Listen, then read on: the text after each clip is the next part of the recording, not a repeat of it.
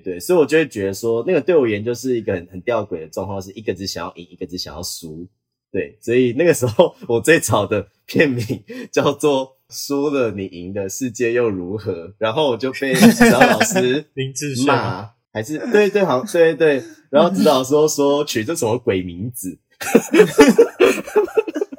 哎、欸，你们的名字是会被打枪的？我觉得是因为他觉得太荒谬，就是都什么年代在取这种东西。那我要进入我的片单喽。那我的 Top Five 呢？第一部是 On Your Mark，是宫崎骏的实验剧场短片。第二部是 La Chante 是 Chris Mark 一九六二年的实验短片嘛，剧情短片。那第三部是二零一八年的 Animal Behavior。第四部是一九五二年的 Neighbors。然后第五部是沙漠中的西蒙，一九六五年路易斯布纽尔的作品。那 Plus Five 其实很多都是我之前在节目上推过的。第一部是去年火车经过的时候，黄邦权二零一八年的作品。第二部是 We Can Live Without Cosmos，是二零一四年的短片。第三部是二零一五年的 World of Tomorrow 精细合戏。第四部是超人很忙，二零一九年。第五部是 Afternoon Class，二零一五年的一个可爱的小短片。那我不知道我列的这五部你们是不是？因为其实。拉香特跟那个上部中的西蒙算有名，嗯，但是我不知道你们在事前有没有就是先知道自己哦，你们会比较好奇为什么会选进来吗？但我觉得从你的片单，其实我好像觉得好像完全不意外你会选哪一些，因为我就会觉得像比方说，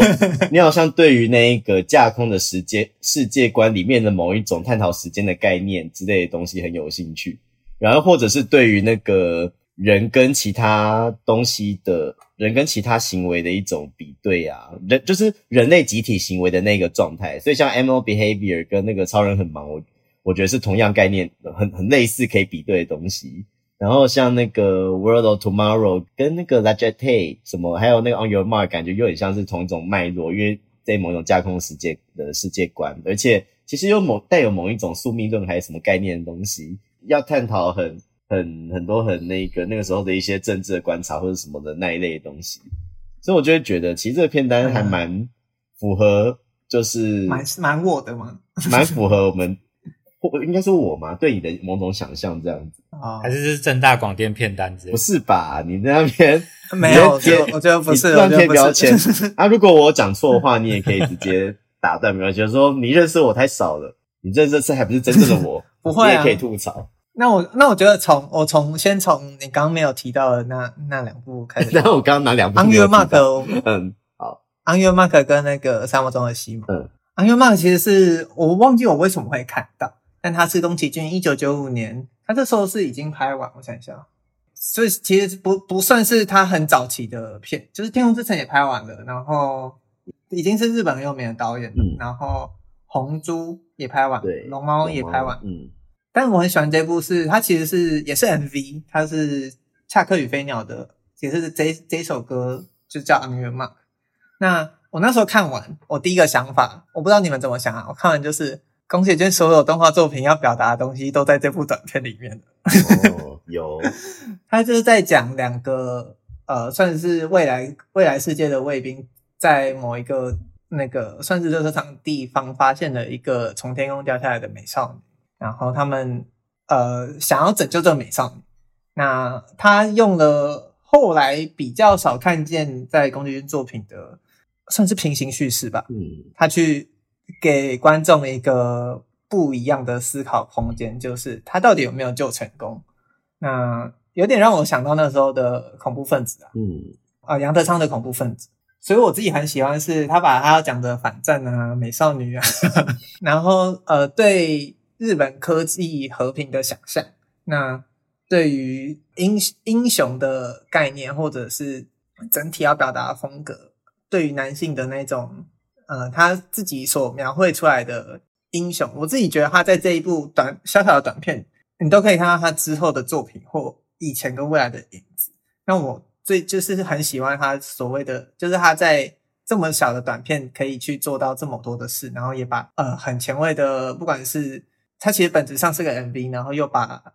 平行叙事的手法弄进来。我自己觉得它给我的震撼，其实可能仅次于我看宫崎骏的《天空之城》这样子。因为它有一个前后呼应，对不对？对对对对。硬要讲，自己也看了也蛮喜欢。那第二部我自己很喜欢的是《沙漠中的西蒙》，这一部是呃超现实主义大师布纽尔的短片，然后我自己看完的。我现在逢人就是，如果他要推他的作品，或者是他喜欢超现实的话，我会逢人推这一部。然后推这部的原因是我太喜欢这个影史上最神来一笔的结尾，就是，嗯，我不知道你们那时候看到的时候是怎么想象，但对于我，因为这部片算是，然后呢，有一阵子就一直在看布牛，我就喜欢呃资产阶级的神圣魅力，喜欢自由的幻影，喜欢维吉利安娜这些这些他在批判宗教、批判社会的。一些事，那沙漠中的西蒙其实他就是在讲有一个西蒙，然后 有一个西蒙好难听哦，天哪！沙漠中的西蒙呢，他是在讲说，他算是他有一点想要做一个类似耶稣的形象，所以他在一个沙漠中，在一个高台上为大家祈祷。那当地民众一开始觉得他很虔诚，可是后来发现他什么事都不一定能做得到，然后。后来又有一个撒旦，他翻译的话应该是用撒旦比较好，或者说你要说魔鬼也好，然后一直来诱惑他，不停的扮成女人，扮成各种各样的，就是人间的诱惑去诱惑他。那他最后呢，他还做了我，就是我自己觉得很神的地方，对，但大家就自己去自己去看。然后他最后切的那一个点，其实把整个他前面的架构，就是。你要说它不合理也好，但它其实又很合理。但你要说它很很超现实吗？它却同时又很重重的在呃打击观众之前对整部片建立起来的那个形象。那我自己觉得它就是在讽刺宗教、讽刺社会、讽刺中产阶级、讽刺信仰这件事。布牛尔说第二很难很很难有人说第一啦，我自己觉得。你们那时候看完是有猜到是这个最后这个结尾吗？结尾还蛮诡转的，如果不是这个结尾的话，可能会扣一点分数。就、哦、对对对，就前面已经觉得有一点不耐烦的，就是嗯，可能因为我有一部分会想到那个把伯格曼第七封印。啊，对对对，但是这个结尾真的蛮蛮棒的，就是会嗯，我觉得力道很够，而且以一个短片的那个大小来看的话，因为这个结尾我觉得很不好忘吧。就是会变成有时候有一些短片，我觉得很厉害，就是有一些短片感觉很厉害，就真的是那一个很不好忘掉的那一个很重要的转折。就像比方说，今年金色有一部叫《四日大暑》，那《四日大暑》就是有一个我觉得你这一辈子都忘都忘不掉的一个非常诡谲的转折。对对，就是有时候好像做到那个东西，其实就就蛮厉害的。因为《四日大暑》，我记得我今年金色看的时候也是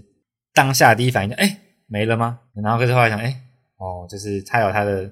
重疾这样子。其实他今年有得奖嘛？对。但不止那个重疾的，因为我后来重看的时候发现说，他有很多很巧妙的地方，很暧昧的地方。像比方说，你可以去观察说他在构图上面，他因为他是在讲两个网球的球童，然后那两个球童他们在聊他们他自己做的梦，他梦到什么都，他梦到一件事情，他犹豫到底要不要把这个梦透露出来，然后你就会看到。他在构图上面，他把那个网球球童互看，然后跟他们中间的选手的互看，还有后来发生的一些事情之间的构图，或者是他们谈的事件，那个暧昧性。但是如果你仔细去思考的话，你会觉得那个东西很有趣，就是好像不能讲太白。但是我自己其实会觉得，短片有时候就是那个那个重击真的够了，其实就就很好了。对，只想要讲这件事情。但我觉得我看完的确觉得这个绝对是吃电波片，就是这绝对是那一种爱的会很爱，然后恨的会很恨的那一种的的片子。所以他他拿的是评审团特别奖，就跟温柔诞生一样吧。温柔诞生也是那一种喜欢应该就很喜欢，不喜欢应该就会觉得这是什么的那一种片。就真的是刚好电波频率对到了，就会觉得很不错。我觉得这种感觉啊，其实我觉得去年火车经过的时候也是这这个片，我自己是这种完全对到诶、欸，很好看。Kina 有看过吗？去年火车经过的时候还没耶，因为我最近比较就是我先把你们的 Top Five 看完。因为呢，它也是影响我很深啊，只是因为我介绍过了，所以我把它放在 Plus Five 那边。那下一步我觉得就顺着顺着年代久远，我好像提了一堆年代久远的片。不会啊，可是你提的片 都蛮好看的。那我觉得就就来讲一下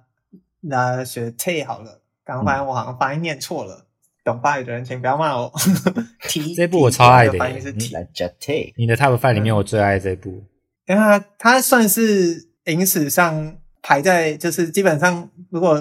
会有榜单的话，一定会有它的那种片。嗯、但看完之后就会觉得啊，没办法，就是它值得放在这么高的地位。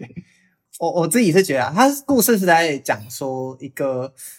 一个男人，他幼年就梦，一直看到一个死亡画面，在呃很久很久以后，那世界都毁灭了，他被派去时空穿越，那又回到他要拯救的一个女性前面，但他在这中间又一直梦回到一个常见的女人，然后又梦回到各种各样他小时候常出现的画面。那他也是属于，其实就以时空科幻来说，他的设定。其实，其实，在可能在小说的范畴里面，就有被在更早的时候就提出来。但是，Chris Marker 他做这部影片，因为这部影片其实它有一个令人更呃算是戏谑的别名，叫 PPT 电影，因为它就是用一张一张的定格画面去加上旁白，再加上它的音乐，然后去塑造出这整部二十八分钟的短片。但它厉害的地方，我自己就觉得在于它的。不管是他要讲的主题也好，他的闪现画面，他使用定格画面作为他的呃主要的叙事手法也好，然后再回归到结尾的短片，我觉得像我刚刚讲的那个短片的架构，有可能就是因为我看了这部片之后，才觉得短片好像就应该会有这个迷人的架构在在这边。那它也是后续呃 Twelve Monkeys 的原型，基本上 Twelve Monkeys 也是改编自这部片，就是长片电影。所以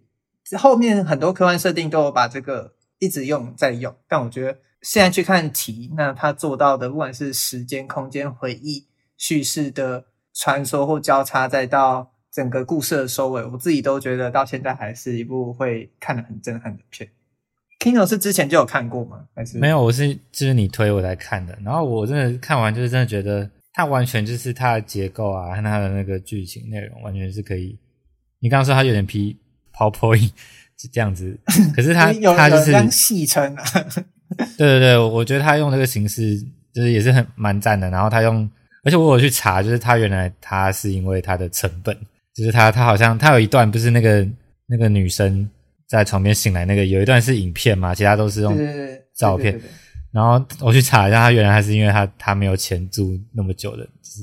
那个摄影机，所以他其他部分是用照片。这个我不知道。对，但是就我觉得他的那个。剧情架构完全是你把它搬到现在，用好莱坞的那个规格重拍，有完全可以在大红大紫的那种结构啦。而且我我很喜欢他有一段是那个他不是在跟那个女生，就是他回到那过去什么的，然后他们去有一个让动物标本那个博物馆嘛还是什么的，然后我觉得那边画面很美，就他有一大段他们是在那个，虽然我不知道为什么要去那个，就是有一堆动物标本的地方啦，可是我就是觉得那个。画面就是，而且它是黑白，然后用那个打光，就好美啊，对啊？然后现在其实也都是现在的电影也都是在玩这种时时间旅人啊，对啊？我觉得是你推的这 Top Five，我里面最喜欢这部，其他也很精彩啦，但是那个 Animal Behavior 和那个 Neighbor，那个那个我之前看学校老师有播过，对啊，所以就是特别喜欢你推的这部。永杰一开始有说以后想要提到这部片子吗？对。因为，对，因为我自己我自己也很喜欢 Lajate，然后而且其实 Chris Marker 的片子我自己都蛮喜欢的，而且也蛮奇怪，其实最早也是从 Lajate 认识他，但后来去看他其他片，而且刚好去年又有 Chris Marker 的影展专题嘛，所以就又补了一些他其他比较不好看到的片。因为 Chris Marker 他后面有很多片子其实也是走这种口白叙事，可是他自己会加入很多一样是关于政治上思考，他很左。政治上思考，或者是关于梦境上的不同场域的，而且他很爱旅行。因为我自己很喜欢他的日月无光，他收集的很多，主要是日本收集的那一些素材，然后以一个非常非常飘移的那种口白，在探讨很多，在聊很多不同的东西。然后那家店我也是先是被那个故事吸引，有点被打动到。就是我自己本来就对于宿命论这一类，因为我很喜欢那个异性入境，对于某一种这样子状态的东西，其实我觉得蛮迷人的。而且，嗯，虽然说我一第我最早开始看的时候也在想说，到底为什么这个都是用定格，就都是用一张一张，但是后来才后来又想到，后来几次重看又想到说，诶，它中间有一段突然跑出实拍的影像嘛，而且那一段刚好是放在，其实它它比较多的。比较多的镜头都是直接咔咔咔一咔一咔一咔那样过去，可是他在那个跟女主角开始好像关系越来越好，而且甚至开始做爱睡觉那一段时候，他不是用的都开始用比较多 dissolve，而且他的那个镜头画面的、嗯、对对 fade in fade out，然后画面差异性也变得比较少。我那个时候是这个是我这次重看突然间留意到，就是它里面有一段。那个男主角好像说什么哦，我跟女主角怎么好像什么距离很远，还距离很怎么样的那个时候是用了一个 dissolve，然后前一个镜头是女主角在左边，啊，下一个画面是男主角在右边，所以透过那个 dissolve，他们看起来好像是有亲吻在一起，有一瞬间是那个状态，但是就其实没有，他们其实是在两个不同的画面里面，然后接下来就接着好几段是女主角在睡、嗯、睡眠的翻身覆去，然后一直飞进飞到 dissolve dissolve，然后突然就接一个。女主角的影片，就是是真的影片，然后就觉得那一刻就很像是你看到某一个某一个人，他可能离你越来越近，活过来的感觉，但同时也很像是那个时间的状态，从原本好像是单张的时间，但突然间变成一个连续的时间，好像他真的穿越，嗯，穿越成功某一些东西，那个情感终于好像得到升华的时候，突然间就诶、欸、那个实验我们要怎么样怎么样的，不知道，虽然说的确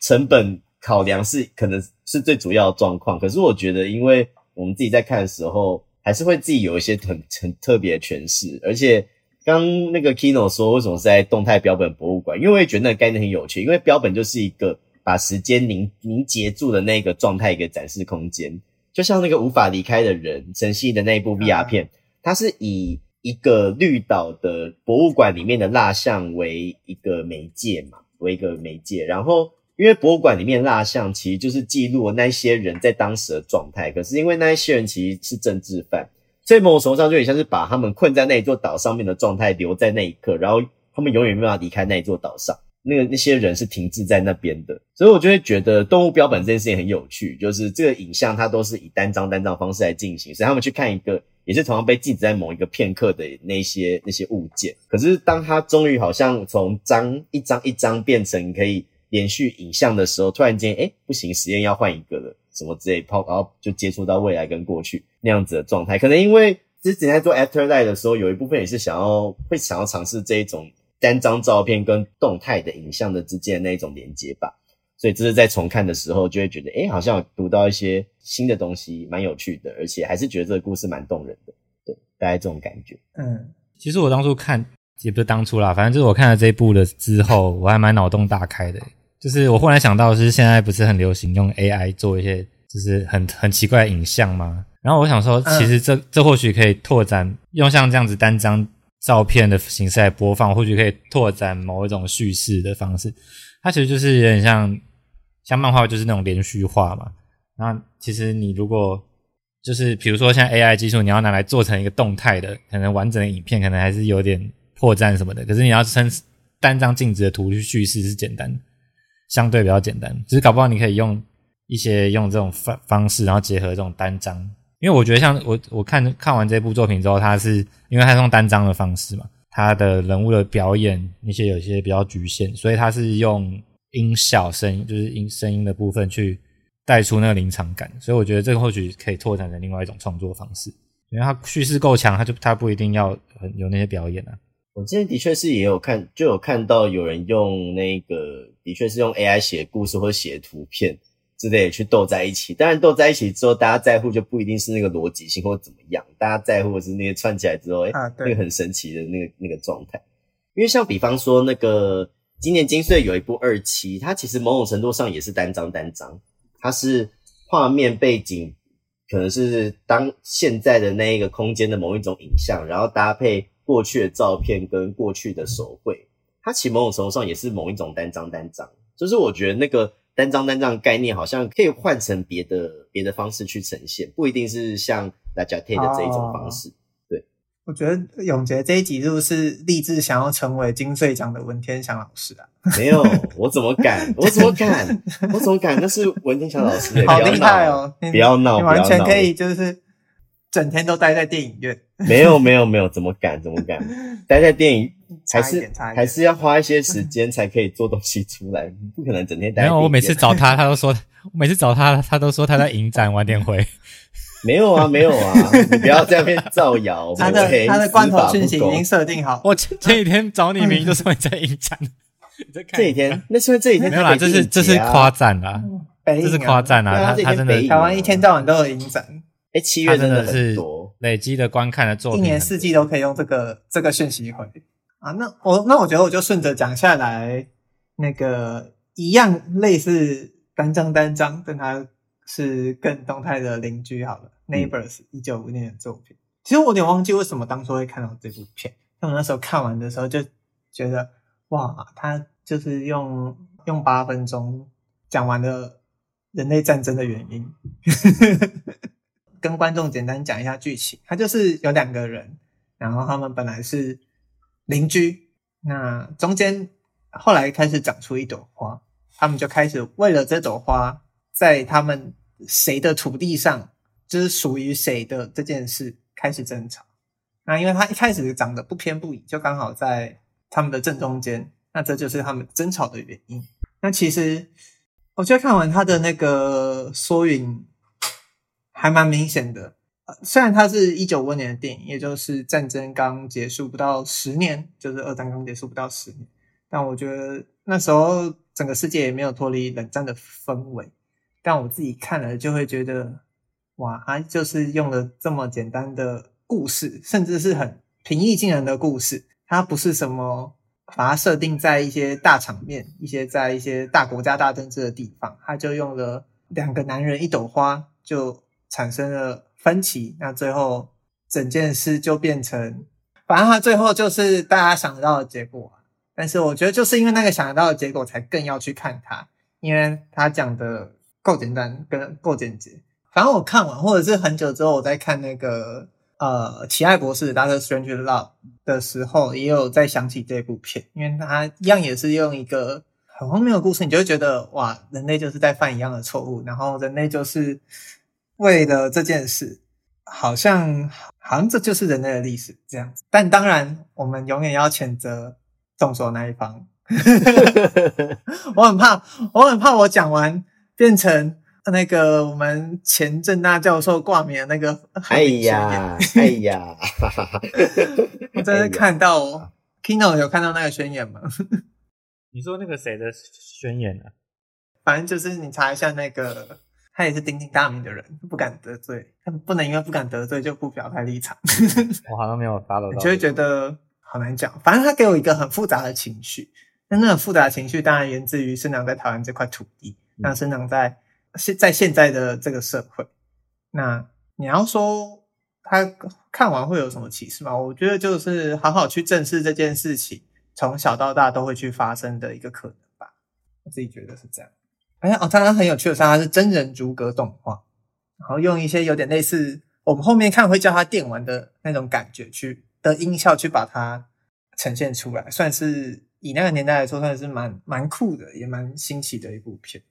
那我觉得我我总结这一部之后，我想起来他这个作者在一次访谈，就是他可能死呃死前几岁，就是六七十岁的时候，他说：“If all my films were to be destroyed except one, I would want that one to be Neighbors, because I feel it has a permanent message about human nature。”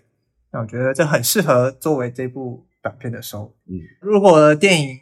除了一部以外都要全部毁掉的话，我希望能保留下来那一部就是这部《Neighbors》，因为我觉得它传达的给呃传达给人类的是一个永恒不变的讯息。好，那我的最后一部是这部就比较欢乐了，《Animal Behavior》，就是也是好像也是那一年的奥斯卡短片吧。我那时候是在台中动画电影节看到的。那我很喜欢是因为它。浅显易懂，但是讲了一个很可爱的故事，用很可爱的切角，那去讲述了一个。它主要是主角是，它有好几个，算是讲讲直接一点，就是它是一个动物智商所，在智商所主要的那个主治主治智商师是一只小狗狗。那在里面有螳螂，螳螂大家只可能有些人有听过，是它会在配偶完之后杀掉它的伴侣。然后还有一只小鸟，那还有一个有洁癖强迫的猫，还有一个有分离性，有点像是分离性焦虑的水蛭，吸血水蛭这样子。然后最后再来了一只暴怒的大猩猩。那它其实中间就是请那只狗狗就请大家分享他们的困难。那其实。他们的困难是他们的动物本性，也就是他们可能像那只螳螂，他会在意说为什么他一定要吃掉配偶，但是他又无法克制自己。和啊，还有一只猪，就是很很喜欢吃的猪，它就是一直克制不住自己去吃甜食。那大猩猩它克制不住自己的暴怒，那吸血水蛭它没办法克制自己，一直很想要依附在某个呃其他动物身上。那我觉得它很。有趣也是很好懂的，是用呃，这是加拿大动画，所以是比较偏类似美式动画的风格，去讲述了我们的动物的本性。好像回过头来看，有些东西是就自己的问题，其实一直都在。那有时候到后面也只是你要处理的，也是其实也是这个问题。有时候你其实以为处理完了，有时候也还没。但有时候，有时候有些问题也不一定真的要完全解决，你才能活下去。那我觉得它很有趣，耶很可爱。我自己觉得，虽然它可能在这些片里面，相较之下，我很难真的去讲出一个什么大道理，但我真的很喜欢它这样子。我觉得看完觉得有趣的是，那个咨商师的那只狗啊，然后就是他一开始就是很，嗯、他很 hold 住整个场面嘛，就是他是他要管秩序，或是要关心大家，结果到最后面他自己也是。狗的本性也是那个嘛，就是它丢那个木棍。对呀，你为什么一直在暴雷边缘去讲东西？这个这个这个算暴雷吗？这部比较不是那种，大概是倒数。我觉得这部重点比较不是比，比较不是结局。对啊，这部重点不太是剧情，对不，不太是剧情，主要是他们的那个对话吧。嗯，他们的互动蛮有趣的。他们就是动物的本性，其实就是你要你要代换成人的话。也无妨，嗯，就是人类和动物就是这就是这个样子，这样子。立伟有看过一部叫做《Creature Comforts》的那个粘土动画吗？是阿德曼做的。因为这一部也是，嗯，也是那一年的奥斯卡最佳动画短片吧。然后他片子里面看到的，因为阿德曼就是做那个绕跑鸡啊、酷跑宝贝啊那一家那一家公司，所以你看到就会是有很多动物，动物园里面的动物。他们在讲他们的状况。那一部我觉得有趣的地方是，虽然他拍摄的内容是动物园里面的动物访谈，但他其实那一些访谈都是那他们在街头上面，好像就是找路人问他们一些问题。所以其实那个是人的访谈，但是他把它做成说一只动物园里面的动物在访谈，所以那就更把那个人跟动物之间那个行为的某一种关联性把它都在一起了，然后就觉得跟 Animal Behavior 有一种可以互相讨论的地方。只是想到这个，模糊化掉，就是你自己的，你对动物和人的这个印象。对，对对，但是 animal behavior 又有一点让我觉得很像是在探讨某一种，就是因为它是一个就是心理辅导的诊所那一种场合嘛，所以我自己看完之后，除了思考动物行为跟人的行为的关系之外，我也在思考说，诶，那。会不会其实他有一点想要探讨说，那关于这一些心理治疗方面，是不是有什么我们可以讨论、再讨论的地方？因为我们就会看目前片子里面呈现出来，结果就会觉得，诶，他的心理治疗，所以就是要让大家的状况都一样吗？或者是大家的本性就都不一样？你要怎么去让他们的心理状态都会变得很好？不知道，我觉得觉得他好像其实还有很多可以讨论的地方，只是因为这个片子内容太多了，他可以讨论的东西太多，因为他就是对话叽叽喳喳一大堆，对，所以。自己看，它主要的故事又讲得很浅显易懂，对对对，不会让你觉得很深。对，因为我第一次在影展看完，台湾导演看完也是就哈哈哈笑笑就带过了。但是后来思考，就开始觉得，嗯，说其实有一些是可以想的地方，所以我自己也蛮喜欢这一部。好，那以上就是我的 Top Five。那 Plus Five 的话，因为有三部我之前都讲过，那剩下超人很忙跟 Afternoon Class，超人很忙应该找不到，所以我特别讲一下 Afternoon Class 好了，是因为。Afternoon Class 是根本就是我。他在讲一个我们我们学生在午后打瞌睡的故事，但是他用一个极其就是属于动画表现的形式去把一个人打瞌睡可以呈现出多，你可以用多少的表现形式去表达那个睡意的挣扎。他把它用一个四分钟不到的短片很，很很活灵活现的描写出来，就是啊，就是午睡也可以，也可以这么有层次。只是我完全那时候我看这部片的时候，就是完全没有想到说，哇，原来从一个午睡的题材发想，它其实是可以有这么变化、这么有艺术性跟美感存在的，很赞，推荐给大家。这个导演他好像之前还看过一部，他是那个过敏流鼻水的嘛？哦，有有有。有哦，就是做那种很很夸张的，但都是很小的、很可爱的风格。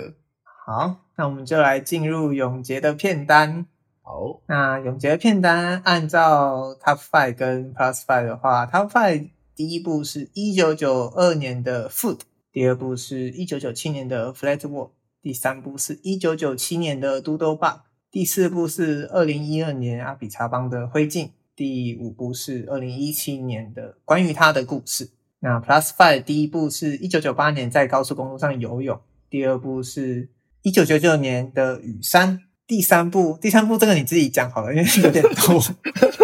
第三部我不知道他怎么总结。第三部其实就是各种韦斯达演那个导演在 Shaft 做的很多片头，就是像那个潘尼 Pony 嬉皮笑语的片头，魔法老师第二季的片头，绝望老师的片头，玛利亚，反正就是。各种各种片头，这个如果到时候用文字打的话，再列 再再列出来。对，然后第四部是二零一五年的《重道》，第五部是二零二一年的《On Time》。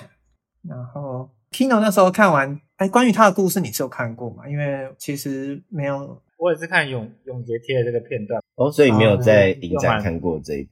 看这个片段还是就是看他各种复合美材。其实永永杰，那立伟有看过这一部吗？永杰选的美彩变化真的是多，没有这部二零一七年那时候应该才大一吧？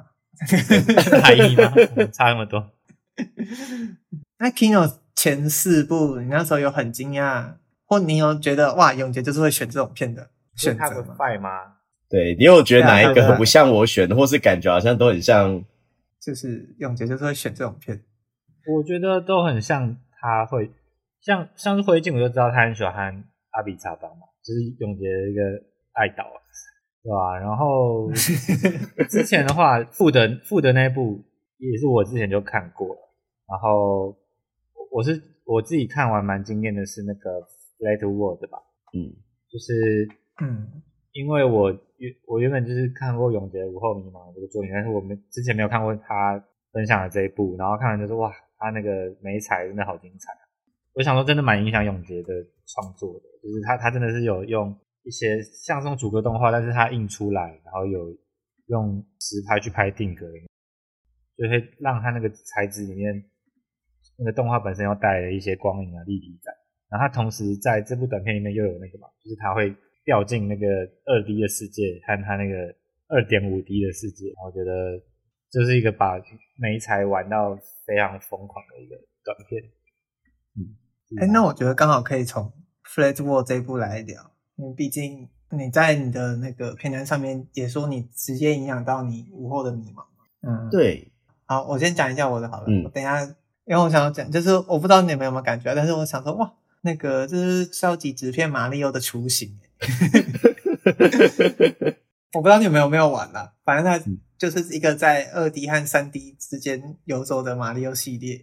嗯，那是超屌啊！我们请永杰来介绍这一部片。嗯，那个时候我是练 Flat World，但其实我同期间有看另外一部我自己写在小抄上面的片，就是那个 Blaze Strat Eleven。那个时候这部在影展上面叫做少女街十一号吧。我是在同期间看到这两部片，然后我后来发现到说，其实这一种。平面的东西放在实体空间拍的方式，其实有不少的方式有人尝试过。我也看过是有人把它做成实际上的纸偶，然后像另外我列这一部少女街，它是用透明透明片，透明板。嗯，我那个时候觉得有趣，有趣说，诶，这一些平面的东西，它其实都会，比方说在，诶，我还是讲一下 World 它在干嘛。好的 World 它是一九九七年由 Daniel Graves 做的作品，它其实是一个黑色电影形式感觉的片子，因为你看到是一开始有一个算是清洁工吧，他清洁工在家里面，然后养的纸片猫、纸片鱼，然后在有一天。一个不小心发现说他可以进到电视的世界里面去，然后电视世界的歹徒诶也跟着跑出来，然后他们要开始进行一些就是钱的争夺战这样子的概念故事。那我自己那个时候看完这部是很喜欢他在，因为他的纸板的画法其实也是跟我们在赛璐璐片上面的画法很像的，然后他是用实拍的纸片世界跟。那个真的用赛璐璐绘制的电视世界，两个东西放在一起，其实你也可以感觉到某一种关于那个时候媒体的焦虑。因为我想到八九年代那个时候，好像有一些导演其实对于电视这个媒这个东西是很不信任的，所以就会对他有一些质疑。比方说最有名的之一可能是费，就是七八，我也不太确，但我记得那时候看好几个导演，但是我印象最深刻的是费里尼，因为费里尼晚期的作品。费里尼是七八零年代，费里尼他晚期的每一部作品，他都是要黑电视一下，因为他感觉出来他对电视这个形式本身很焦虑，因为它本身应该很电影院派，所以他后期的每一部作品，而且因为费尼，我们对他的作品反而是对他的早期跟中期，基本上是八又二分之一之前的那些作品比较比较熟，然后后面的那一些作品，我们可能相对来讲看的就比较少，像是他最后一部叫《月亮声》，《月亮声》就里面甚至都出现那一种可能。什么电视大军，然后要互相对抗什么之类的，反正就是他后面有很多意象，感觉都是对电视很不信任啊。或又或者是那个，我想到一九九零年代那个时候，麦克汉内克，麦克汉内克他拍一部叫《大快人心》，嗯，啊，《大快人心》里面有一个非常经典的桥段，就是把电视媒体的那一个那个东西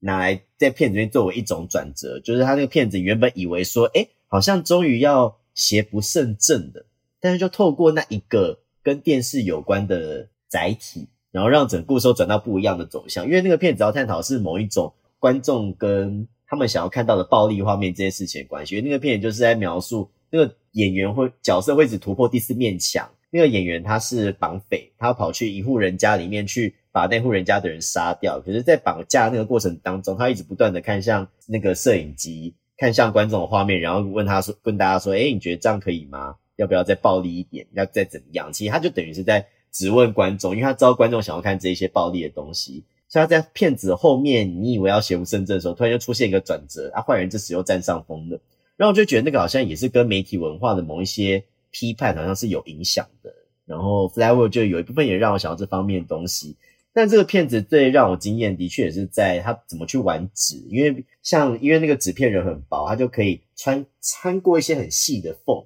诶，他就不用钥匙，可以穿过很细的缝去穿梭在各个媒介，又或者是他可能因为他是纸，我记得里面有一个镜头很喜欢，是在片子里面出现一只邪恶的狗狗要追缉大家。那个邪恶狗狗它就是原本是一个完全平面的，但是透过一个镜头转身，哎，中间又突然间跑出纸雕，然后就变成另外一个角度的纸片人。就是我会觉得他不只是玩纸，他还去思考纸这个平面薄薄的东西到底。要怎么在那个环境里面做呈现？但是也的确是那个时候在想说，我也想要找一个介于平面跟实拍。然后那个时候也看过很多作品，像比方说，我很喜欢一个导演，他可能是把画面画在墙壁上面，然后墙壁可能又会长出东西来，那个是另外一种玩法。但是我想要试一个我自己有机会想要试，然后可能也是我自己的能力目前可以试的方式，然后同时可能可以让我再试一些手绘的美材。所以那个时候就发现说，诶，所以其实我可以把，如果把纸片放在一个空间里面去弄的话，所以就变成我就在纸片上面用用铅笔，就用一些方式去去画，然后让它跟那个空间结合。对对，所以那个时候主要是这样子。虽然这个片子有有让我得到一些想法，觉得诶好像可以这样试试看，而且故事本身我也蛮喜欢的，而且。这部片半个小时，一个动画片而言，半个小时非常的动画短片也非常的长，而且它又是那个纸片一片一片，光我自己在拍一片一片纸片的时候，都已经觉得哇，有够有够，其实蛮辛苦的。我 完全可以想，哎，你看到幕后，你就可以觉得就是哇，就是头很痛。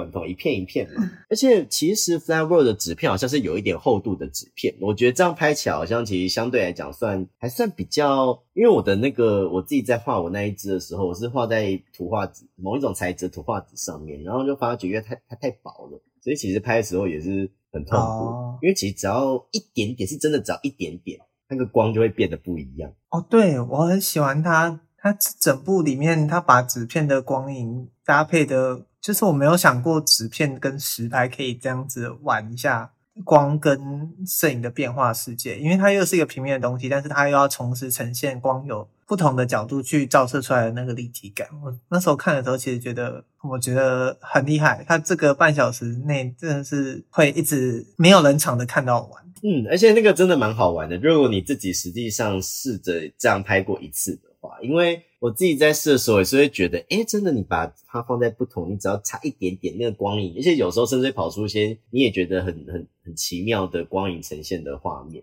我是真的觉得这个蛮好玩的，虽然说有一点，嗯，对啊，搞不对，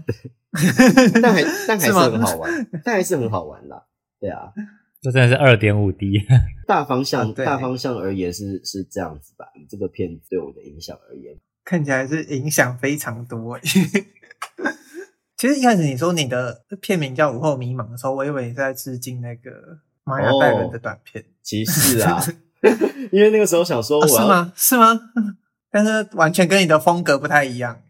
因为我在想说我要取什么片名呀、啊，然后我就最早的片名是不知道，就很喜欢从一些既有的东西去偷片名。你知道最早的片名，但讲这个词好像有一点耻，就是因为。最早的时候的这个故事本身是非常着重在打扑克牌这件事情本身，就是因为原本会想要做这个故事的概念，是因为我觉得说他们两个那两个男生他们在打扑克牌，然后我那时想到的一个一个概念就是他们打扑克牌，其中一个他只想要赢，和另外一个只想要输，因为他们是在打心脏病，啊心脏病的话，输的就会放在赢的人的手上面。那你就可以借机可能握紧一点，或是碰的怎么样子那一类的，对对，所以我就会觉得说，嗯、那个对我而言就是一个很很吊诡的状况，是一个只想要赢，一个只想要输，对，所以那个时候我最早的片名叫做“输了你赢的世界又如何”，然后我就被指导老师 林志骂，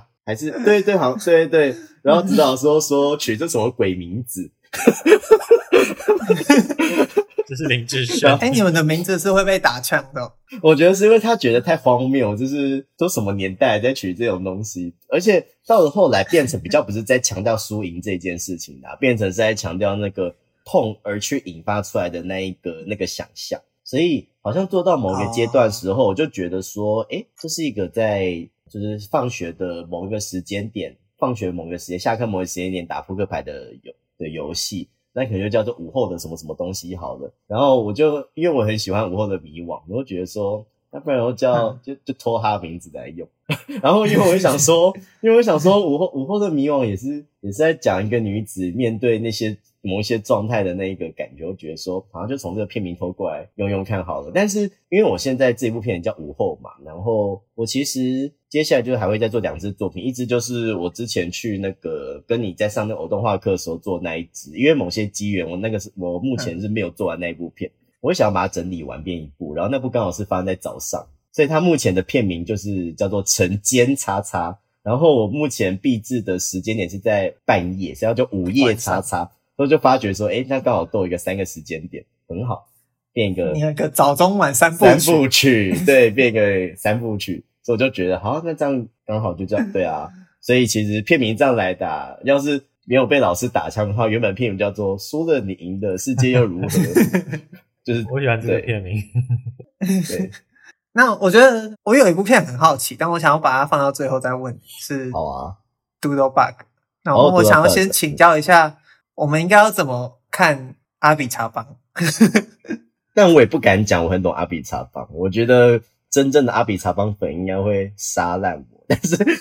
但是我自己，我最早看阿比查邦片应该是我我大一那个时候，因为刚好府中十五在播《波米叔叔前世今生》，然后我本来就是会被怪片名吸引进去看的人，然后我想说，我本来就已经很早就听过这个片名，就想说是什么，然后我就进去看。然后我出来之后。我就觉得我好像感受到了什么东西，虽然说我也没有很很确定他到底在在干嘛，而且又因为他是泰国导演嘛，因为我自己有一半泰国血统，所以我多少就会觉得说我好像必须要好好的了解一下，说这一个虽然泰国本土可能没有这么熟的导演，因为阿比查邦很多作品在泰国都没有办法播，而且他在泰他又是相对来讲比较影展型的导演。所以就因为这样，可能在泰国当地反而他的认识度没有这么高，但在国际很知名，而且他甚至会是我们从身为国外的人去认识泰国的一个管道，就有点像是你跟国外的人讲台湾，他们可能会想到哦，侯孝贤的那一种 概念的台湾，对对对，ever young 的那一种台湾。对对，所以后来就开始慢慢的去把阿比长风的作品补回来，然后加上后来发现知道说他其实也有在做录像装置或者是短片，然后就慢慢的一点一点把它补完，然后发觉说，哎，我很喜欢他其他的片子，而且加上我最近开始开始有比较去看录像作品或是美术馆展览型的那种作品，然后就会觉得，诶，他的作品其实蛮蛮有趣的。那就先提我这次谈的这一部《灰烬》好了，《灰烬》主要是。这一部有点像是他跟一个应该是底片的公司合作的吗的一个片子，所以我们看到他开头会是一些很片段的，而且也有一点像是一些定格，有时候是定格，有时候是影片的那一种组成，然后再拍，看起来应该是他的家乡，比方说孔敬还是哪边的一个那个田野的那一种状态，而且你会看到可能诶有人带狗，有人带人，可能是阿比长发的男友或是他农村里面看到的那些人事物。因为他在早期作品本来就很喜欢做这种采集的方式，然后我就会觉得灰烬一开始也给我这样子的感觉。他在拍田野面的，可能是拍他亲近的人，也可能是拍他生活的环境，我们不太确定。但反正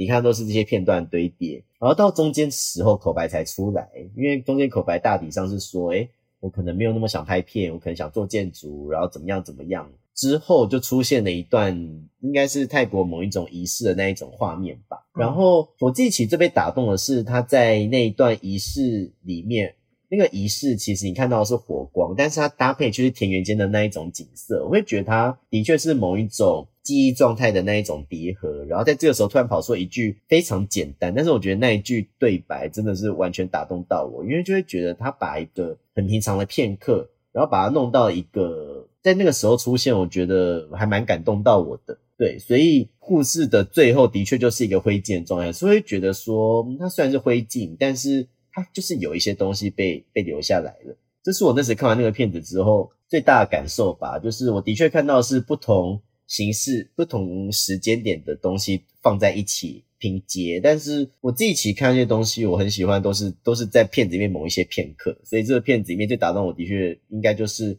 那个仪式的火光跟那一句对白，然后那个片刻就很像是他前面用那些底片相机拍下来的那个片刻一样，他真的记在了我脑海里吧。因为这部我最早期就真的是在北美馆的他的个展里面看到，那时候个展有好几部，我自己都觉得有给我一些不同的想象。因为我自己很喜欢另外一部叫做《烟火档案》啊，《烟火档案》它是拍摄，而且因为阿比查邦他很他很擅长运用那个空间，像他片子里面他的作品里面超级喜欢拍。泰国的一些既有的雕像、既有的建筑物，然后那些东西其实背后都那就是那个地点可能本身都存在着某一种含义。因为他的烟火档案里面，他就是拍摄一个一个公园，一个有很多雕像的公园。然后那个公园本身就是我可能要应该也要查一下，这样才可以才可以避免我把历史的部分讲错。但反正那个公园的创始 者，嗯，就是跟。反共之类的一些状态有关，对对，阿比上那个波米叔叔里面也有提到反共这一些事情，对对，所以他拍下那个公园状态，他请演员，他在那部片子里面就请他爱用的演员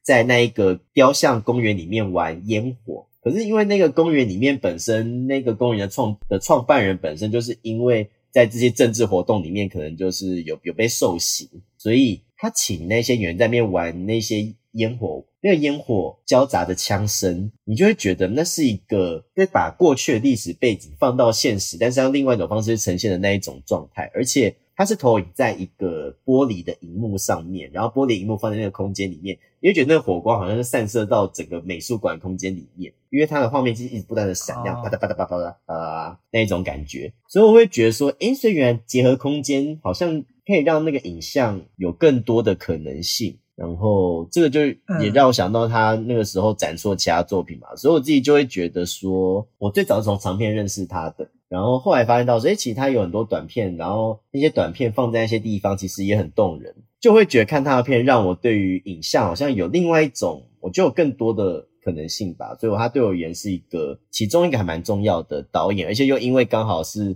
都有一些泰国那个，就是我觉得我终究应该要去认识一下关于泰国的一些东西，所以那个就是一个我会想要在，虽然现在已经不在泰国拍片了，自身的探索，对对对，所以我觉得这是我为什么会对他蛮着迷的一个原因，对啊，我，我其实那时候看完，因为我之以前也没有看过阿比查邦，然后所以这算是第一部，但我看完的时候，我想到的是有一部片叫。As I was moving ahead, occasionally I saw brief glimpses of beauty. 哦，我知道那一部。呃，当我往前走的时候，有一缕美丽的风景，这样子。嗯、那可能灰烬对我来说，在太呃，在更梦。梦境式一点，所以我没有当下很很马上就 get 到。但是我想要，如果一样是录像型录像艺术的话，我会想要的是这一部。那他是在讲一个家庭的，嗯、我觉得好像听你这样讲完，可能会有一些异曲同同工之妙。如果搭配着之后美术馆的一些空间或时间的放映一起去看的话，嗯，我自己觉得好像是这样子可以尝试的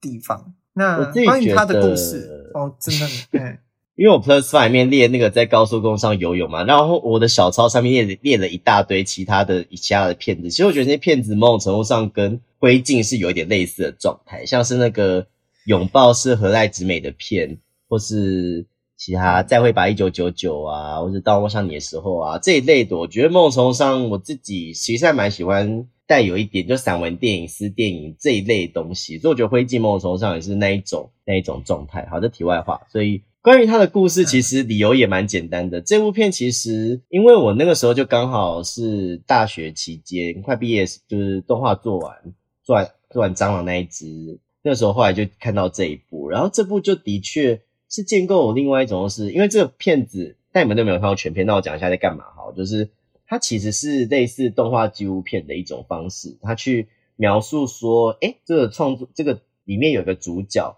这个主角的爷爷在墙上就是一张照片，可是这个主角对于爷爷其实一点没有什么概念，他就趁着亲戚在打牌的时候，他就去问那些亲戚说：“诶，那你们印象中爷爷是怎么样？”就他发现每一个亲戚讲出来的爷爷好像都不一样，就有人有人说：“诶，那个爷爷可能以前是我们从什么朝代开始来种茶的，然后过来的啊。”然后有人说：“没有啊，爷爷是可能在那个白色恐怖那个时期有遇到一些状况，然后被。”受刑啊，还有人说没有啊，也是原住民啊什么的，所以他听了这么多亲戚们的叙述，但是他也是摸不清那个理论上应该要离他很近那爷爷应该是一个什么样的模样。那他在透过那一些亲戚的各种不断的叙述的时候，他就是用不同媒材，比方说他提到也跟茶有关，所以他就他就的确是用茶叶堆满整个画面去做转场啊，或者是他提到诶可能跟白色恐怖有关，就是用一些照片去做拼贴。又或者是你要说，诶可能也是外国人，然后就用弹珠、用粘土去呈现什么？诶因为也是外国人，是他金发碧眼的什么蛙哥，所以我自己会很喜欢这部，是因为我自己会做的一些接下来做一些作品面，可能也会是需要阐述很多不同的情节，那些不同情节面，我也就会觉得说。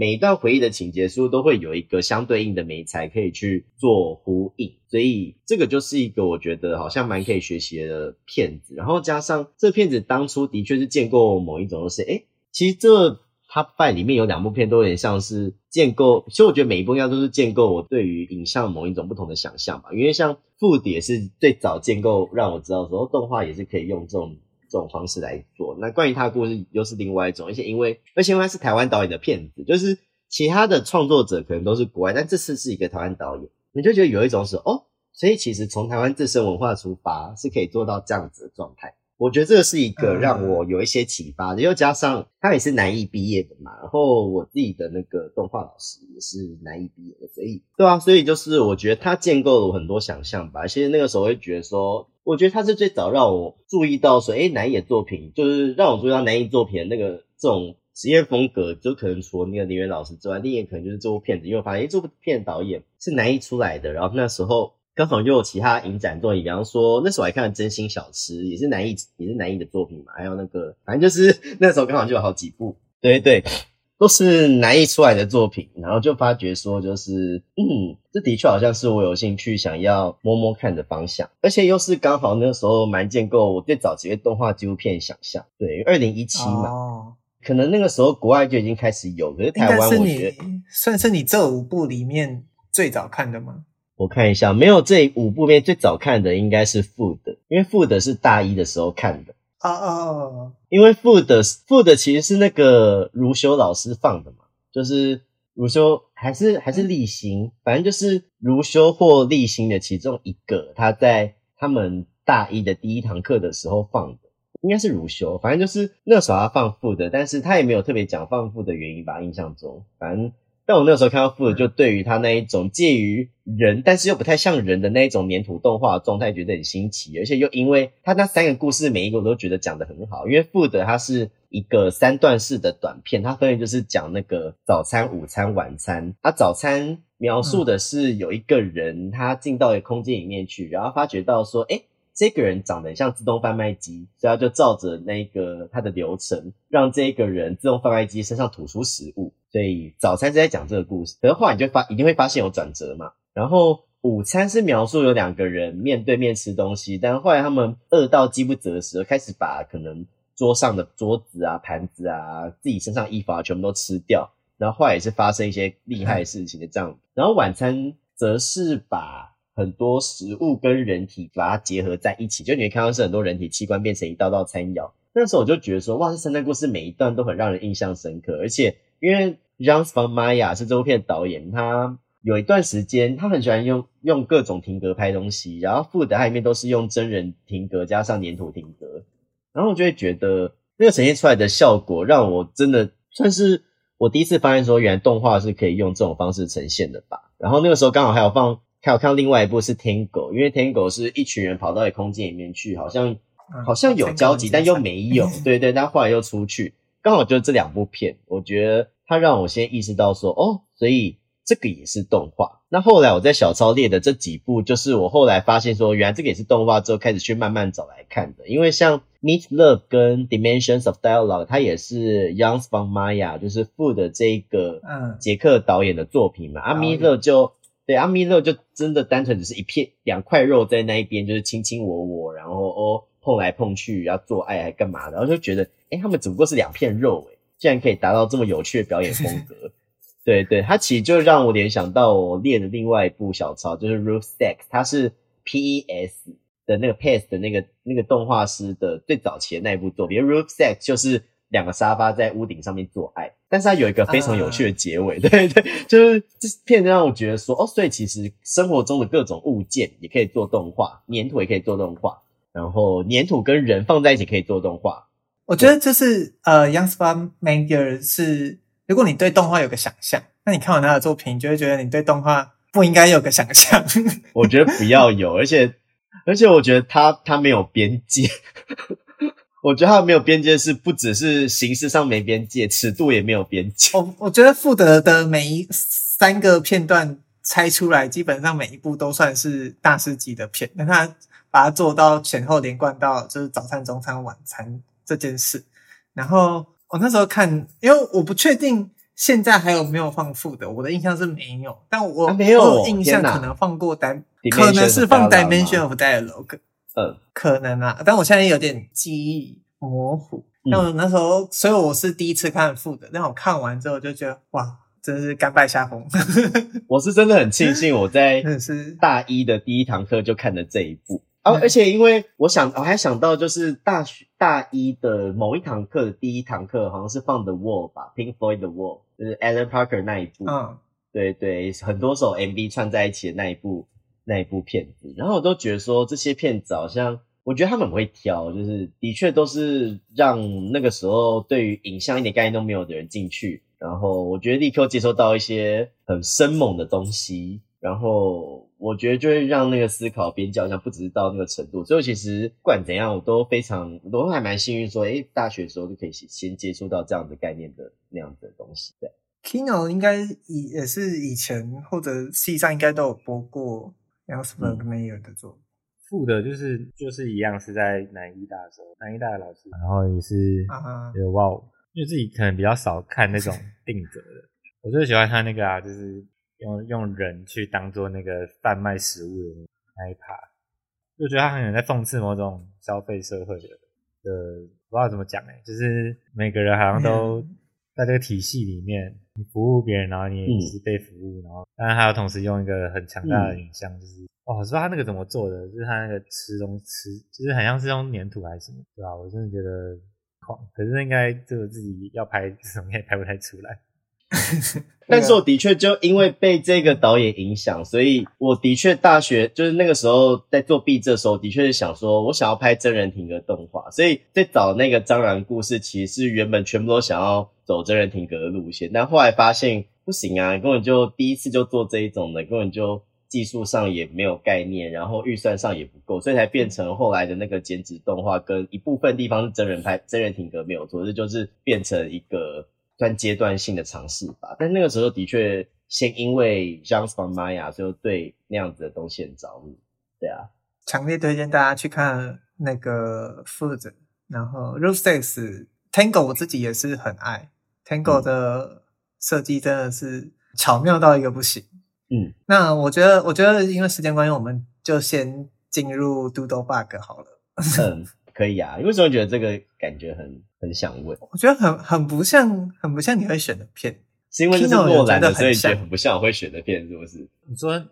他不，你知道为什么会选这部吗？你说是因为那个生物的关系吗？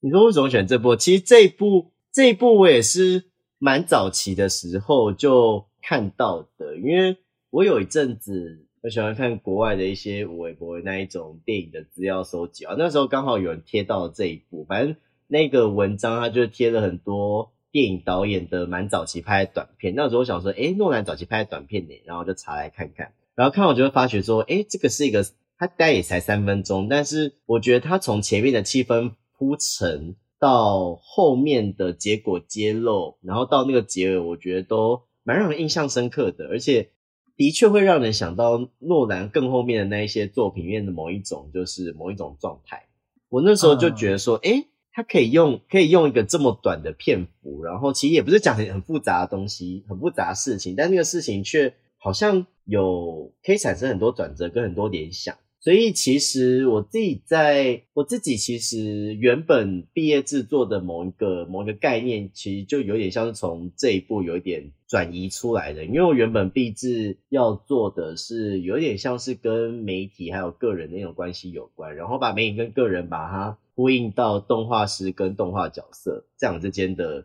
媒介。因为那个在动画史的作品里面，早期有有一些片子很多都会让动画师跟动画角色进行互动，甚至是。他也很强调说，动画是由人所画出来的。然后那个时候，对于这一种人跟对，就是动画师跟动画角色之间的互动很着迷，然后就是觉得说，诶，好像跟那样子的状态，一个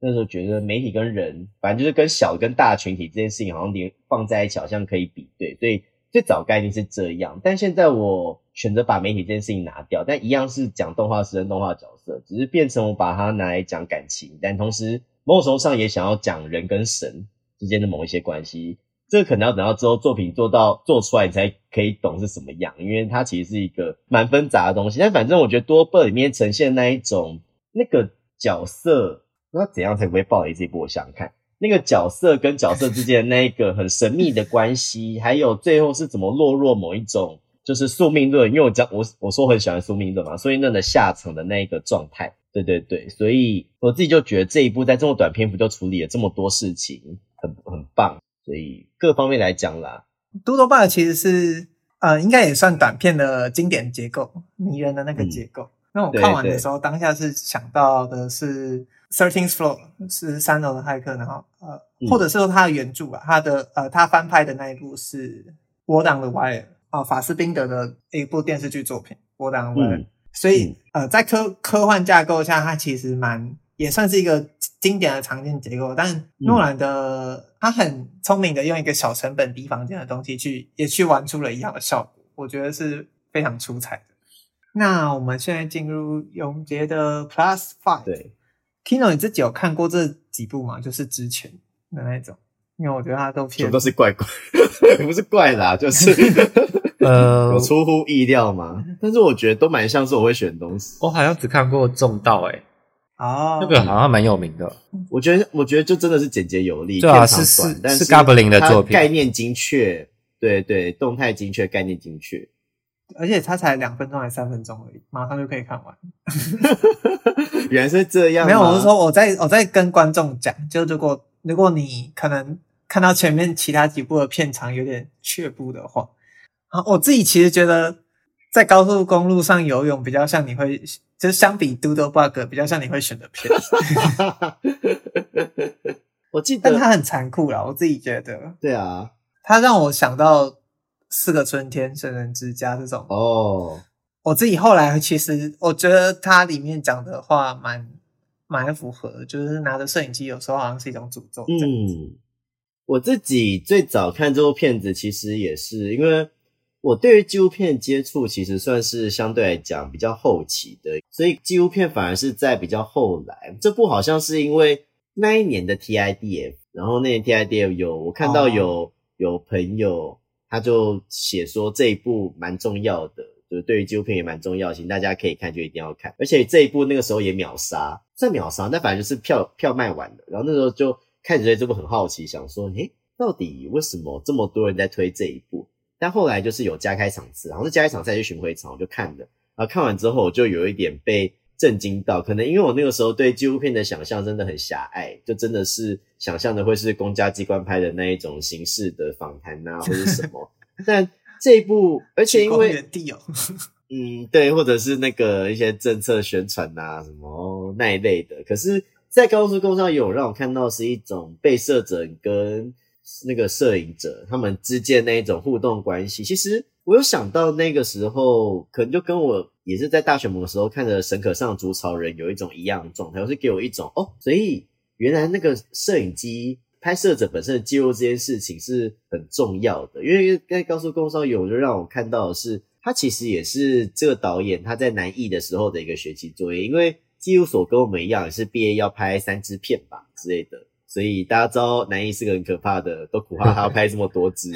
对对。然后他那个时候好像就是，诶一开始不知道到底要拍什么题材，然后后来他就选择说，诶那我就拍这个学长好，就拍顾国堂这个学长。那他本身也是有在那个时候的一些拍，有在拍片的业界有工作这样子。然后在拍的时候，其实。那个导演在那个时候应该就已经知道顾国堂的一些状况，所以他在拍摄的时候其实又蛮想要把他导引到某一种，希望这被摄者可以把某一些状况说出来。可是被摄本身也不要，而且被摄者本身其实好像也知道说导演想要拍什么东西，可是他们就会有点不太想要让导演拍到这样子的内容。他们之间就会处在一种有点像是互相在角力，或者是甚至导演到后来已经无可奈何，因为这是学期作业，一定要在某一个时间把它拍完，那已经受不了，所以就。可能会甚至叫被摄者说：“你可以演出这个动作让我拍，不然我这样继续不下去。”就看到是一种，就是他们两个之间，被摄者跟拍摄者之间那种蛮神奇的那一种互动的关系。所以，而且又因为我那个时候说我原本有想要做跟媒体还有个人有关的一种片子，然后我就会觉得说，那那个样子就有点像是。媒体本身是一个比较有权势的东西，他就是可能拿着摄影机的人啊，人人就是那个被摄者之间好像要做一些呼应互动，所以那个时候我就觉得，诶看这个片子，一来是残酷，二来是他让我的确去思考，诶到底拍摄者跟被拍摄者之间是要处在一个什么样的关系？然后三来应该是让我意识发现到说，哦，所以那个时候南艺的纪录片很喜欢往内挖，或者是像那个再会吧一九九九，诶再会一九九九是。拍导演的妈妈过世的事情，他整部片都用比较意象的画面跟一些独白，然后再回一九九九就描述这个母亲过世之后创作者的一些想法，用了很多独白讲说可能我跟妈妈那时的状况怎么样，然后怎么样怎么样，然后有一句对白一直让我印象深刻，就是说人本来就是会如此嘛，那个东西很打动我。然后在高速公上有某些情节，就是那个东西蛮。一来是打动我，二来是让我觉得说，哦，所以其实我必须要留意那个摄影机之间的关系。而且其实后来看到蛮多作品，他们很喜欢把摄影机跟枪这件事情放在一起比对，因为你用摄影机的动词是 shoot，然后你用枪的动词也是 shoot。比方说，我去年在纪录片影展我看一部片叫《永无黑夜》啊，《永无黑夜》它是它是收集的那个战斗机吧？战斗机就是那个飞机军机，它本身。是可以射枪杀人的那一种飞机，然后它就是用那个飞机的驾驶舱的画面，所以你看到就是驾驶看出去的画面，那是本身是摄影机概念的东西，但同时那也是一个可以杀人，嗯、因为那个是枪。然后我就记得我看到一个桥段是那一个军机，它就对着一个看起来像小孩的形体，然后一直在犹豫到要不要射下去。那个时候我觉得很可怕，就是好像你同时身为一个观众，你在参与着那个被要杀人的那个过程，因为那是你看出去的画面。可是你看出去的画面就是可以杀人的东西，有点像是我推的另外一部 Plus 的另外一部叫《雨山》，因为《雨山》有也出现了这样子的意象。《雨山》他是在讲有一个女，算是女导演吧。他为了要拍一个邪教仪式，跑到了深山来，结果他在深山里面却遇到了神秘的异象，还遇到了神秘的男子。他们就开始进行那个真实跟虚构的辩证，摄影机跟就是拍摄者、被摄者、拍摄者之间某一种辩证，或者是到底什么东西存在这种辩证，我觉得很有趣。诶，一口气讲两部，但反正就是 这两部大概状态就这样啦。就是我觉得让我对影像有一些不同想象的东西，我就会想要列上去，这样。我其实看完《雨山》跟《通往世界的起点》，我反而比较喜欢《通往世界的起点》。哦，应该说，我觉得《通往世界的起点》在做做狂乱这件事情做的比较完整。《雨山》的它身为剧情片的对白，让我觉得好像在看《海滩的一天》哦。哎呀，人家年对啊，也是对对啊。我觉得他的对白其实洋式对白，对对对 对。但我觉得，我觉得，因为因为我想问的是。为什么你第三部的这些 OP 会跟四三修斯有连接？有连接？那你会觉得通往世界的起点跟四三修斯有连接吗？一定有吧？你要说相比这些 OP 的话，一定有啊。我那时候看到你放在这些 OP 的那时候，其实有点、有点、有点到底在干嘛？是到底在干嘛？是不是？太太难理解了。但我觉得搞不好观众会很好奇。应该说，我觉得其实新房昭之，或者是像比方说福音战士那个时候安野秀明从那一类好，可能因为，但其实新房昭之跟 Shaft 他们的作品，我算是因为我我其实高中的时候是另外一种状态，因为我高中的时候都在看那个看那一种，比方说我的妹妹不可能这么可爱呀、然后还有出包王女啊，就是。都在看一些 gay 感觉不太看的东西，反正我就是那个时候就在看很多这一类微博，然后后来后来就是好像因缘际会吧，那个时候刚好有朋友推荐我，他是推荐我绝望先生，然后那个时候想说，诶，名称听起来好奇怪，然后就找来看，就看了之后一看我就先被我就被他片子里面一些模式所惊讶到，因为比方说他那一部动画在前三集的时候片头就只是。一些黑画面配文字，就是让你觉得，诶、欸、这什么东西？好像到第三集还第四集的时候，突然间变成他我贴的这个片头，然后就哇靠，这什么东西？因为它的片头其实是平面设计感很重，用很大量的文字堆叠，还有你完全看不懂的意象。但是我后来把整个《绝望先生》看完之后，发现说，诶、欸、这个意象其实跟作品本身是吻合的，但是好像也不能讲太清楚到底是为什么吻合。但反正就是会觉得说。后来就觉得说，诶，这个导演跟这家工作室合作这些片子蛮特别的，而且我也是后来才才知道说，其实他们这个合作模式虽然都是这个导演的名称没错，但是其实风格掌控是这个导演的下一个职位的那个导演，就是有点像是副导演或是系列导演什么之类，就是因为好像这个导演他会把第一集给。这部片子的下一个次要的导演、系列导演去做，然后就变成说，他虽然说片子都是挂都是这个导演做没错，但是风格会都会长得有一点不太一样，但是又带有一点这个导演本身的风格。那个导演当时在那个工作室合作风格就这样啊，所以会变成说，虽然都是新王道这名字，但其实多少会混有一些不同导演的风格。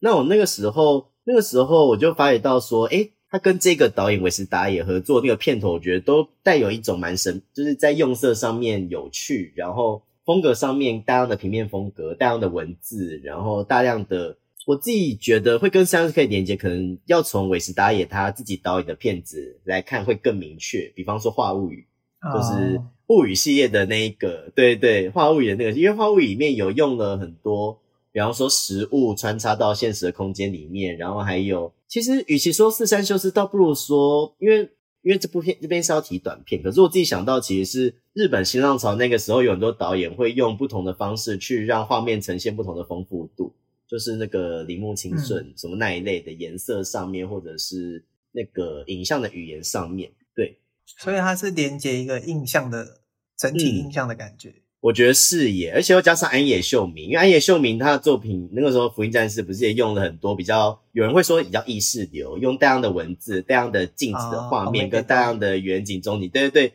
去呈现那些角色的状态。然后我觉得《希望召之》里面的某一些作品也是有这样子的状态。然后对，那个时候是因为觉得说，那个不是因为成本，就是最后要赶着做做完那个。伊娃的结局、嗯，对对对，其实我发现成本这件事情对于有一些导演而言，好像真的某种程度上无可奈何，但是他就是有办法把它转变成某一种神秘的风格。这的确是偷，就是时间不够、预算不够状况下做出来一种选择。可是他在某种程度上却变成某一种风格，因为如果你片子整部片、整个整部剧集都三部时有这种蛙哥出现的话，它就变成是一种好像可以拿来分析的一种一种方式吧。对对，因为那个时候。因为那个时候，这个导演合作他做片头，就是我觉得他会非常喜欢用无来由的文字或是数字的意象，然后去堆叠出某一些东西，所以就会觉得说，诶，其实是一些、哦、是一些很神秘的意象，但是意象跟片子本身，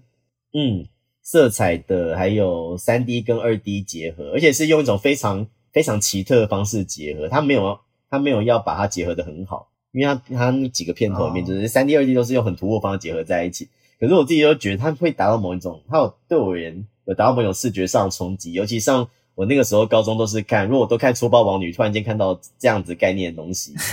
就突然觉得哦，是另外一种视觉上的冲击。对啊，你看不懂，但你大受震撼，是真的大受震撼呢。因为我那个时候是真的，反正就是你那个时候讲出口的后宫番，我很多都在看。对啊，天哪，有点神秘。我觉得观众听完这一集应该在想。天啊，这就是永杰到底是一个怎么样的人？你说转向转很多是不是？怎么又看后宫番，然后又看电影，然后然后又看纪录片，又在看北影，然后又在看各大电影导演，就 又很喜欢试电影。对啊，所以大致上这样啦。对，然后最后那一部《On Time》在网络上找不到，但是我自己很很喜欢，就可以大家找一下预告片来看。好，哎，我想要加问你们最后一个问题，我刚刚忘了。好吧，那 你们觉得？短片跟长片不一样的地方在哪？跟短片的精神是什么？就是我觉得长片和短片结构差蛮多的啦。就是长片可以铺陈，但短片尽量要用短短的时间强大去表达一个很强的概念。所以短片常常用一些比喻或是象征的技法，那长片就可以用各种铺陈，然后角色的塑造去讲述一个更长一点的叙事。那短片的话，就是。精神就是在我刚刚讲的啦，用一些象征去传达强概念，大概是这样。永杰呢？我自己是觉得短片它的确并不是真的完完全要把一个事情很完整的把它讲完，实际上以那个片长也可能很难真的把一个事件讲完，而且就算你讲完了，它的深刻度可能也比不上就是花更长时间铺陈的长片，因为你如果九十分钟的时间去处理角色的话，一定。很容易可以处理的比那个只有五分钟处理角色还要处理的更深刻，所以那个五分钟处理的就不一定会是完整故事，是你要抓到是这五分钟里面你要处理到的那个氛围是什么吧？你不一定是要做很叙事的东西，可是假设你这个地方你是要做实验的感受的话，那你要怎么把那个那个感受那个东西把它做出来？我觉得那个就是短片一个很有趣的地方，而且也不一定是要用。很很单一的、很单一的方式，或是讲故事的逻辑，所以我觉得短片是一个可以很自由的去发挥你的想象，而且去把你想要说的东西用不同的方式说出来的一种媒的方式媒介。对，我自己觉得啊，短片就是正因为有限制，所以可能性用更多、更不一样。所以我觉得它跟长片比起来，它的那一层唯一的时间限制，反而让我们看到了更多。不同的可能性，因为艺术创作是来自于限制。这句话我自己很喜欢，这样子啊，这就是推荐给大家今天这么好看的这些三十部 plus，在大概在在五十部吧，plus 五十部片推荐给大家。我觉得其实其实我们讲的很很多都非常值得一看啊，但是我觉得还是用你最舒服的方法，然后在你最舒适的时间去解锁，然后。有不一样的观点也没关系，就不一定要就是我们夸夸其谈，然后你自己觉得它好像没那么好看，然后你就觉得你好像没有 get 到就很失望。就我觉得大可不必，我觉得看短片这种东西，就是去欣赏它。那用分享，我们在这一集其实是我自己觉得是分享很多切入的角度。就比方说，我们可以怎么去看短片？那我们可以怎么看一下这么多短片，它其实有什么共通性？那这么多的短片，它其实对一个人的启发，或者是它引发的一些问题思考，可以是怎么样？这个就跟一百个人里面有一百个哈姆雷特一样，是一件不会有答案，也不会有定论的事情。但我觉得这就是看短片或看电影的一些乐趣。然后相信就是再给 Kino 跟永杰各列个一百部，他们应该也是列得出来。永杰比较可以，可能比较难。那我们会把说今天的提到的所有片单都放在呃资讯栏，大家也可以去找来看。如果大家还想多听永杰和 Kino 聊短片，或者是我们等他们之后他们的新作品，不管是早冬马三部曲，或者是 Kino 的毕业制作准备要准备要完成的时候，我们再请他们来。那么久吗？那二零二四年来分享一下进度啊，好紧张哦！我们再请他们来上节目。对或者是观众想听他们聊什么的话，也可以，也可以，就是欢迎大家留言或私讯这样子。好，那我们今天谢谢，谢谢永杰跟 Kino，立伟，不好意思，没有，谢谢立伟。嗯，这里是世界尽头深夜酒馆，我是立伟，我是 Kino。哦，我我不要讲吗？哦，我我我是永杰。好，那我们下礼拜见，拜拜，拜拜，拜拜。